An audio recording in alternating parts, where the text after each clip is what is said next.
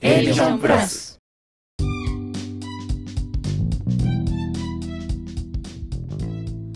始まりました A ビジョンプラス公式チャンネルこの番組は自分と大切な仲間の人生も豊かにするをコンセプトにコミュニケーションについて学ぶことを目的に活動しているコミュニティ A ビジョンプラスのメンバーが週替わりにパーソナリティを務めるラジオ番組です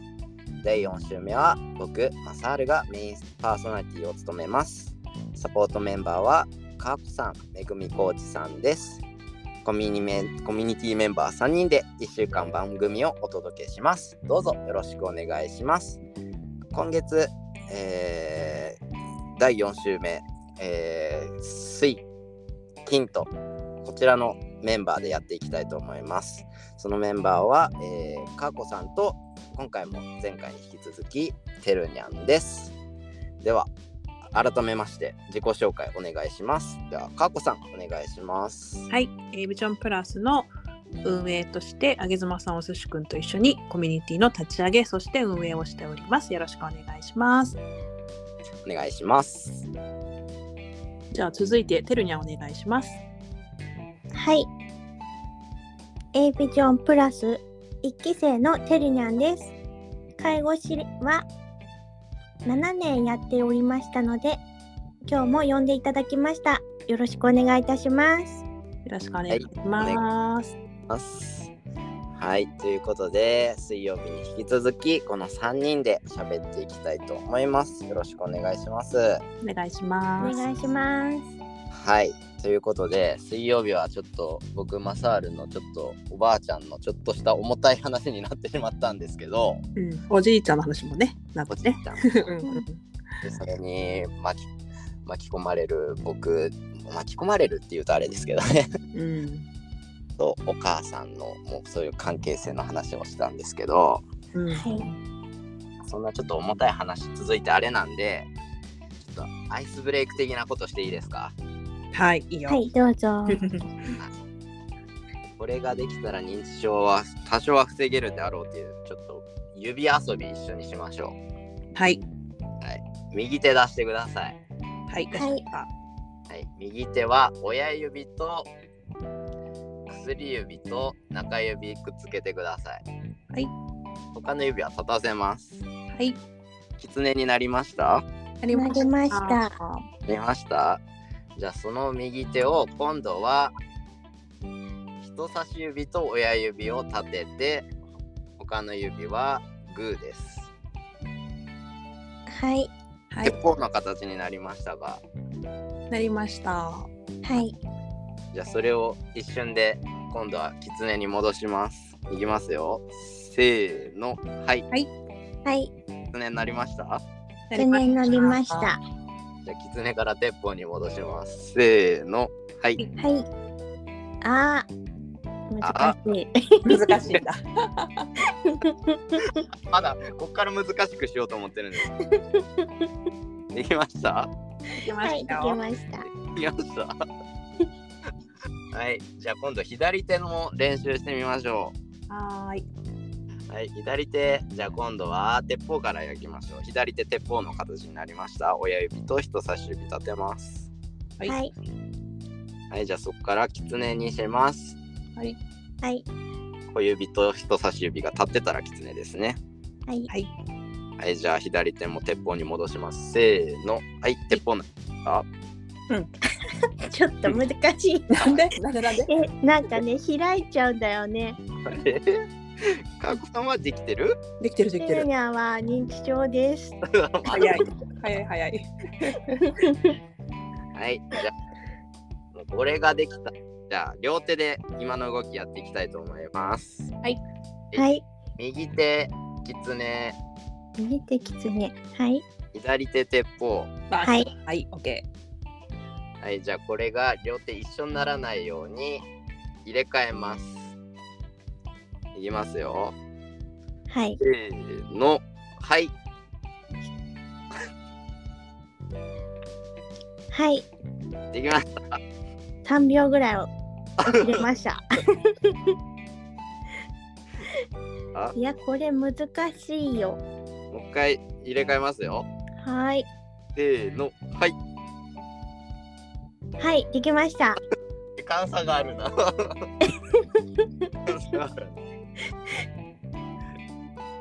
てるやん、できない。に握るのがなんか難しくては開いちゃうんだよね。い。えーこれ僕前勤めてた会社で利用者さんにずっとこの動きやってました。へえ。難し結い。構反射なんだろう反射能力かな。頭も使うよ。うん、頭がつ頭使いますね。でもこれが僕もすごい僕やっぱ教える立場やでめちゃめちゃ練習したんですよ。あーあ練習しなきゃできないよね。で練習したらもう何も考えんくてもできるようになったんですよね。すごい。でもそれなんかそこにいた病院の先生曰くもう何も考えんくできるようになったらもう頭使ってないからもうちょっと難しいの挑戦しようみたいな。ああ、なるほどね。うんうん頭使うことに価値があるんですね。そうですね。頭を使うことで脳の細胞が活性化するらしいんで皆さんはい。僕ぐらい何も考えんくてできるぐらいになったら認知症予防できてるんじゃない頑張ります。頑張ります。てるにゃん頑張ってください、ね。はい。はい。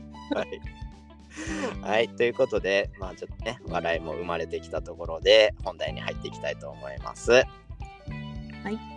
い、ということで、前回の話の続きで、まあ、僕のお母さんですよね。うん。うん。まあ、このお母さんにどういうふうに寄り添っていったら今後いいのかなってお話をお二人に相談したいんですけどうん。どういうふうに寄り添っていくのがやっぱ僕男なんで分からん部分もあったりとかあると思うんでうん。どういうふうにされたらお母さんは嬉しいと思います僕のまさはるができることでってこと。僕ができることですかね、でも、まさはるはやってるよね。結構やってる方じゃない。うん。うんまあでも僕もやっぱりねやっぱこう働きながらなってしまうんでうん。うん。うんまあ正直やっぱいつもいつもはそう優しくできないというかお母でさん。もなんか。うんうーんでもなんか寄り添う姿勢を見せてくれているとかはお母さん分かってると思うし、うんうん、助けてあげようっていう気持ちとかあとは何だろう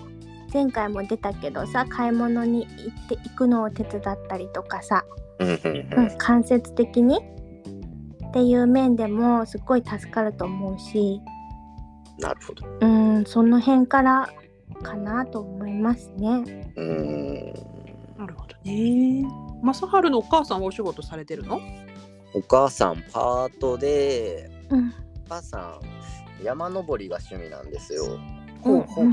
もう本当に冬場とかスキー担いでもう本当変な山登って滑って降りてくるぐらい好きなんで、すごっすごいね。関係でなんかお母さん曰く今勤めてるのはその山登りグッズを売ってるなんかところでパートで今働いててあーそうなんだうんここで働くとシャワリでめっちゃグッズが安く買えるらしいです、 ねうあー、でも、好きなものに囲まれて働くっていいよね。ん、すごい楽しいんじゃない。楽しそうじゃない。うん、うん、でそこのパートに、まあ、週5ぐらいすごい。すごいね。えっと結構入ってるね。結構入ってるね。介護とかが入ってきて最近は休み休みになっちゃってますけどうん、うん、そうか。え、どれくらいの頻度で通わないといけないの？その病院っていうのはおおばあちゃんの方の。まーちゃんの病院は入院してからはまあ1週間に1回とかうん、うん、ですかねあとプラスでおじいちゃんの通院が月にまあ1回2回ぐらいあるある感じですかねうんうん、じゃあ本当一時期のことを考えると負担はやや軽減してるのかなおばあちゃんが入院してくれたことにより。そうですねおばあちゃんが入院する前まではもう本当に2週間ぐらいパートも休んでたんでえうんー、そんなそうなんだ。うんうん、でお母さんもやっぱパートなんですけどやっぱその会社に迷惑かけるみたいなことでそっちで心配してたりとかもしてましたねお母さんは。うんううん。ん、そうだよね。週5で働いてたうん、勤務先だったらそれは思うよね。うんうんえ、正治自身が思う今お母さんにしてあげてるサポートっていうのは何なの？僕がはい今で,、きてるサポートってことですかうん、そう。うーんうーん、まあ、それこそ、まあ、できてたっていうあれなんですけど、まあ、おばあちゃんが一日家にいる時にお母さんがもうどうしてもパート行かないといけない時があったんですよ。うんでその時が本当にそれもたまたまなんですけど僕が仕事休みやったので、まあ、その日一日は僕がおばあちゃんの面倒を見てあげるとかうんうん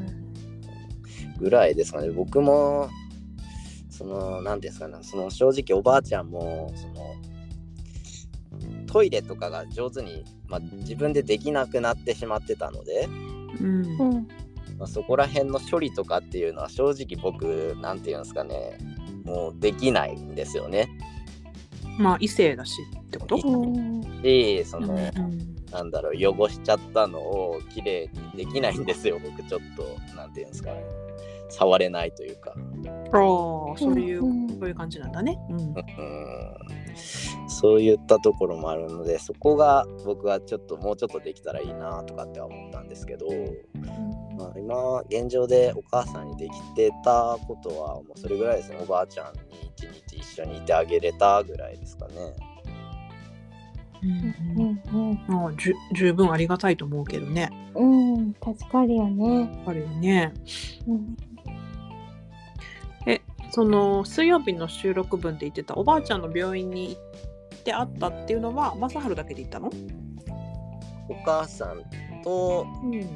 僕のおばですかねそのあ、おばさんのね。プラスから娘2人と孫の僕みたいな感じですかね。うん。そうかそうか。うんでもそういう時に一緒に行ってくれるのもすごいありがたいんじゃないか な。うんありがたいかな。あ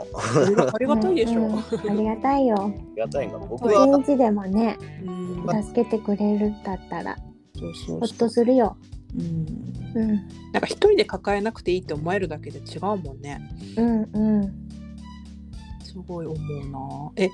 てるにゃんはその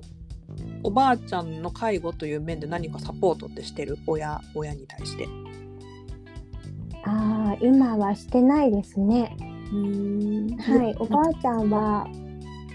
デイサービス、うんたまに利用するぐらいでうん自立してますね。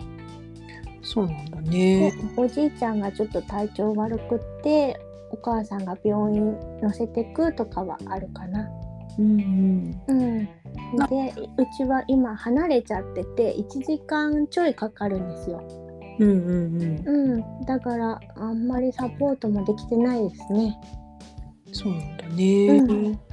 なんか私も実家に住んでなくてあんまりなんかサポートというサポートはできてないんだけどうん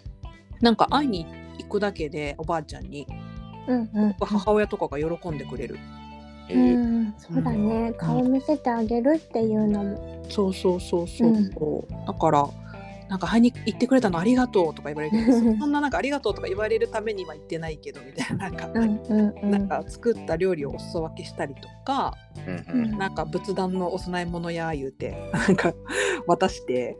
うんうんおじいちゃんが亡くなってるからなんかおじいちゃんにとか言って、なんか会いに行ったりとかするとなんかすごいうちの親も喜ぶからうんなんか親孝行する前におじいちゃんおばあちゃん孝行しなきゃいけないかなとか思ったりそれが親孝行になるのかなって思って振る舞ってきた節はあるかなっていう感じですね。うんそうですね私も実家に帰った時はおじいちゃんもおばあちゃんも喜んでくれるし、うんうん、それだけでも嬉しいのかもしれないね。孫孫ってそういう存在だよね基本的になんか何もしてくれなくても、うんなんか顔見せるだけで 喜んでもらえるから、そううんうん、なんかそれがなんか親孝行にもなってる気がするんだよね。なえるほどね。そう思うなんか、うんうん結婚して家出た家出てからそういう感覚が生まれたかなって思うから正春がなんとなくピンと今まだ来なくてもまあそれは自然なことかもしれないなとも思うけど、うん。ピンとこないな。 一緒に住んどったでねそんな顔を見せるだけで喜ぶなんてことは思ったかもしれないけど、なんかそうやってこういざ大変な状況になっても変わらずおばあちゃんのこと大事やとか好きやって思ってくれてるだけでお母さんとしてもなんか嬉しいんじゃないかなとかって思ったりするけどね。うん。確かにお母さん言ってくれますわ。よく考えたらなんか僕もそんな意識してななんだろう本当に僕は本当におばあちゃんと普通に喋ってるつもりやけどうんなんかマサルは優しいなってお母さんに言われる時があって、うんまあ、それがそういうことなんだねなんか 今言ってたような。うん、そう思そうう。だね。うんなんか親子ってすごい感情的になるけど孫ってなんかちょっと離れるからうんただただただ好きみたいな感じでのポジションでいられるからそれそうやって言ってくれることが多分ありがたいんじゃないかな親からすると。う。うんうんん。うんと思うけどね。でも実際そのおじいちゃんおばあちゃんが亡くなったっていう経験はしてないってことマサハルは。僕んちひいばあちゃんが実はほ5年6年前までいてねうすそのごいひいばあちゃんが104まで生きたんですよえ。すごい。すごいそれどっちのお父さんお母さんお母さんおばああうん、おじいちゃんのお母さんうんお母さんの方のおじいちゃんのお母さん。うんうんそうですねでそのおばあちゃんは本当にめちゃめちゃ元気で104歳で亡くなったんですけどうん亡くなる1週間前まで食卓で一緒にご飯食べてましたあー理想すごい的ね。すごい理想的だね。うん。今度ボケもなくて最後まで僕の名前も呼んでくれましたねうんそっかなるほどね。なんかおばあちゃんとかを順番になくしていくじゃないあのうん。そういうのを見てなんかいろいろ感じるよね。なんかううん自分がどう生きるべきかとかさ なんか最後の最後にどう関わってあげるのがいいかとかやっぱ思うもんね。うんねうんてるにゃんは介護士としていろんなそういう何その亡くなる方とそれを見送る家族を見てきてると思うんだけど、え。うん。なんかどういう、まあ、理想、まあ、どのね家庭もいろんな事情があるから、うん。何もかも理想的にこうがいいとは言い難いとは思うんだけどなんか印象に残る家族とかいたああでもねしょっちゅう面会に来てくれるご家族がいてうんううんんそのおばあちゃんはなんか幸せそうに最後行きましたね。うんうん、じゃあしょっちゅうなんかお孫さんかなひ孫さんひ孫さんかなうんちっちゃい子もバタバタって来てえーみんなに囲まれながら亡くなったっていうおばあちゃんがいてうんああ幸せな最後だねって、うん、思いましたね。なるほどうね。んでもなんか見送る方の家族はもうなんかつ辛すぎてさなんかうん私もお父さんの方のおばあちゃん多分亡くなる4時間ぐらい前に会ってたんだけどううんんちょっとたまたまね会ってたんだけどでもなんか家族みんなで囲んでみたいなことはもうなんかねみんな泣きまくっててなんかもうお 互いなんか恥ずかしいっていうかななんかさここれみんなで悲しんでてもしょうがないよねみたいな感 じでなんかバラバラ来て、まあ、べ別で住んでるっていうのもあるからなんかうん私は自分のタイミングで仕事終わってから会いに行ってとかうんしてたけどもうなんかな辛いのが先に立っちゃってなんか、うんなうんかなか、うん、みんなで囲んであげるってことはできなかったけど、うんまあ、でも自分のタイミングで会いに行ってそれこそ最後意識もほんとなんか呼吸してるだけみたいな感じだったけど、うんうん、どこまで伝わっていたかわからないけどなんかねえあのまあそれこそ認知症もそうだけどわかんないかもしれないけどなんか最後はもうこちらの思いだけっていうかなんかこちらが満足するみたいな感覚だよねもう私がうん最後なんかいてあげたいなとかうんうんそういう思いで一緒にいたかなとは思うけうど。んまあその後ね結局おばあちゃんが亡くなってからそれこそ相続じゃないけど家を売るだとかうんえーなんかいろいろあったけど、まあ、それもようやくおばあちゃんが亡くなって1年ぐらいで徐々に片付いてきてはいるけど、うんうん、私の妹が妹もバツイチで出戻ってるんですけど結構妹がそのうちの両親をサポートしながらなんかそういうのも一緒に家の問題として取り組んでるから、うんうんうん、まあまあなんか妹には感謝してるうんけどうんまあ、いそろいろやってくれてねありがたいですね。そうそうだから、うんそれこそ正治とね正治のお兄ちゃんたちじゃないけどなんか兄弟としてもそこをどういうふうにうん分担していくかとかうんそれはめちゃめちゃ課題だなと思ってて同じ役割を別にやらなくてもいいような気もするんだよねなんかサポートする部分が違ってもいいんだけど、結構兄弟でその辺がちゃんと話し合っててすり合ってないとうんそれこそ相続の時とか に「お前は何もやってない」とかいやなんか妹とかに言われそうで怖いもんね私呼ばれてないだけだけどとか思ってやりたいけど呼ばれて呼ばれないんだ もんそういうのもありそうでなんかちょっと、うんうんあいろいろ感じますよ。そうかやっぱ僕もお兄ちゃんとちゃんと喋らなあかんっすね、うんいや本当そうだと思う、うんだからおばあちゃんおじいちゃんの時はまだいいけどそのうん自分の親ってなった時にやっぱすごいこういろいろ出てくると思うんだよね。そうだね。うんで特にマタルちゃんって、ね、全員男性でお嫁さんとかも漏れなく一人ずつついてきたらうさんそうだねお嫁さんたちの意向もあ るじゃん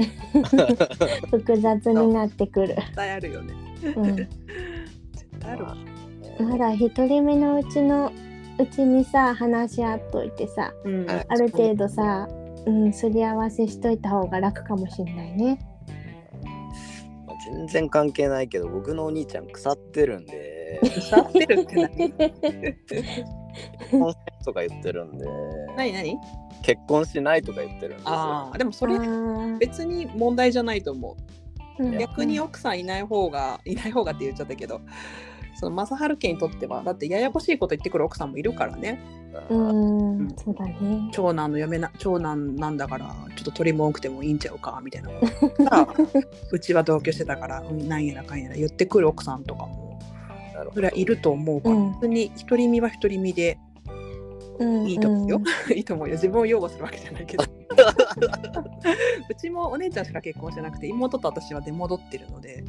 うん。うんうん、でも出戻ってて配偶者がいなくってその名字を継いでるって意識があるからなんかそこもまた意識の違いはあるかもしれない。うん親のこと。もりよりよく見なきゃいけないだとかお姉ちゃんは義理のお父さんお母さんもいるけど私たちの自分の親がいないからっていう、そういう意識はあるかもしれないうん。まあでも正治兄弟の方がずっと同じ時代を生きるからね親は先に死んでくれるけどさうんもう兄弟はほぼ寿命一緒だから仲良くしとかんとそういだろねいろうん助け合えるようにしといた方がそれこそ老後もいいかもしれんしねお互いにとって、うん。揉めたら大変ねよ。そうだようね、ん。うんあんまり仲良くはないんですよねああでもええてるにゃんって兄弟どうだっけ妹がいますね。そっかなんか、うん仲よ良いはい、まあまあ、うーんそっかそっかうん、妹があの両親のそばにいてくれるんでね。うんううんん、安心して見てますけども。うん、うん。そっかそっか私も結婚するまではお姉ちゃんとすごい関係が悪かったんだよねへえー。でも家を出てからとかお姉ちゃんも30お姉ちゃんは35で結婚してるんだけどお互いなんか家を出てからすごい関係が良くなったからうんだからうちも別に今悪くても変わるかもしれないなとは思うけどね、そうだね。 うんあーそうなのかよなくわからんあのお兄ちゃんっていや私もあのお姉ちゃんって思ってたけどまあまっとうな姉になりましたよそうねなんか長男とか長女の方って結構自分は結構負担背負ってるみたいな意識ある人いるもんねうなんん。面倒くせえみたいななんか言いますわ。やろやろそなうんだなか末っ子にはわからんわとか言わないお兄ちゃんとかお前は気楽でいいよなとかさ言いますやわっ。ぱねなんかそういう人いるもんな結構うちもお姉ちゃんにそうやって私も言われ続けて「えどこが?」みたいな「あなたの方が気楽そうだけど」とか思ってたけ どあんたには「なん」とか言って言われてなんかお兄ちゃんなりに長男としていろいろ考えてるとこあって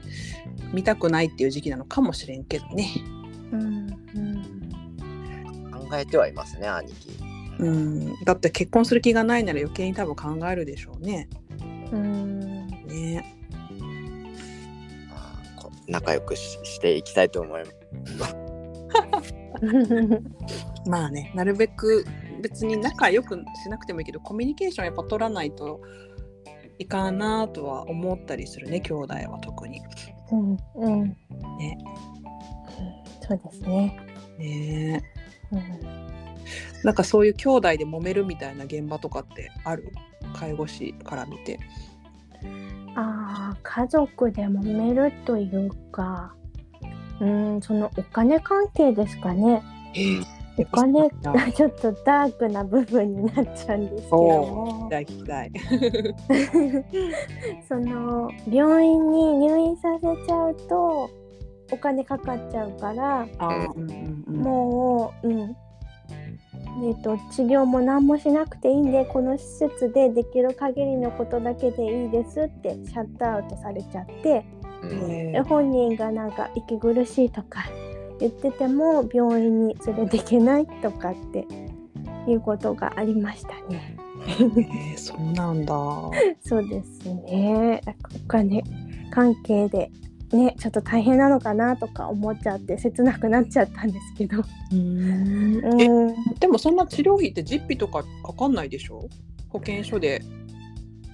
そうだねえ。どうなんだろう。でも、日がかさむとってことか治療ってういんう、うん、あいいの人 ベッドが空いてなかったりするとさ、個室しか空いてないですよとかなっちゃうし、うんやっぱし、うん、病院の方が高いんだよね。病院で、あそうだのーなんていうんだ、えっと老人ホームは老人ホームでお金払わないといけないのね、部屋代はうんうんうん取られるから、うんで結局ダブルで請求が来ちゃう。あそういうことかそうそうそう。えー他に入入入所もできないじゃないですか、その部屋が開かないと。確かに、ってなっちゃうと両方払わなきゃいけないんで多分ちょっとお金ないから うちは治療させませんみたいなご家族もいらっしゃいますね。そうなんだ、うん、日本でそんなことが起きてるなん ていや結構ありますよ。そうなんだマジかはいあとはあのなんておいっ子さんしかうんうんいなくって、うん自分の子供がいないんでうんあとおおいっ子さんの方があんまりお金出せないんですみたいな状況でうんちょっとパジャマがボロボロになっててもうんちょっと持ってきてくださいとか連絡しづらいなとか、ううんん、なんかお金で結構揉めるみたいなことが多いですね。なんか介護現場のリアルって感じやね結構、うん、壮絶なんですよ。あーうん、その辺をてるにゃんは今小説に書いてるんですかねあ、そうですね。えっと、今小説を書いてまして、うん。てるにゃんの小説の内容は、まあ、私ちょっとちらっと見たんですけどはい。結構やっぱ介護士のそのリアル的なやつとかあとさっき言った甥っ子がいるっていう話